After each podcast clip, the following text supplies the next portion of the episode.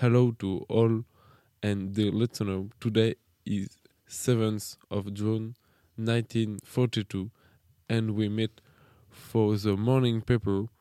A very important piece of information has just been revealed this morning. The American Allied force won the Midway battle against Japan. The Japanese advances was therefore definitively at lead thanks to this victory.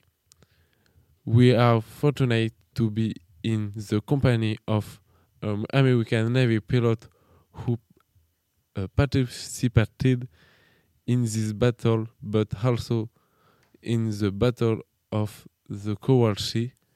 We will therefore review these two battles in just seven. Hello, John. Hello. Can you introduce yourself? I have been a US Navy pilot for five years, and so I participated in the Battle of the Coral Sea and the Battle of Midway. To begin, we will this, uh, therefore review the Battle of Coral Sea that took place from 4 to 8 of May. Can you explain to the listener what really happened during this battle? First, this battle pitted the Japanese Imperial Navy against the United States and Australia. It was a naval aeronautical battle composed of plane, aircraft carriers, ships, submarines, etc. Japan had decided to invade Port Moresby and Tulagi for strategic reasons. The United States discovered the Japanese strategy through listening service and sent two groups of aircraft carriers. Japan decided to postpone the fight in the Coral Sea because it was less dangerous for them. Many boats and planes were sunk, but fortunately for me, my plane only suffered some damage.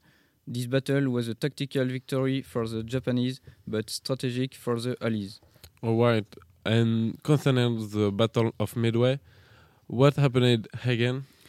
Following the loss of our aircraft carrier, the Lexington, and the reduction of our maritime force, the Japanese decided to set a, tra a trap for us. They launched an offensive on Midway and the Aleutian Island simultaneously, which may have caused huge confusion. Thanks to our listening service, we know the Japanese strategy and so we avoid the trap. An extremely violent battle then took place between Japan and the United States. Japan was defeated this morning after three days of fighting from 4 of May to today.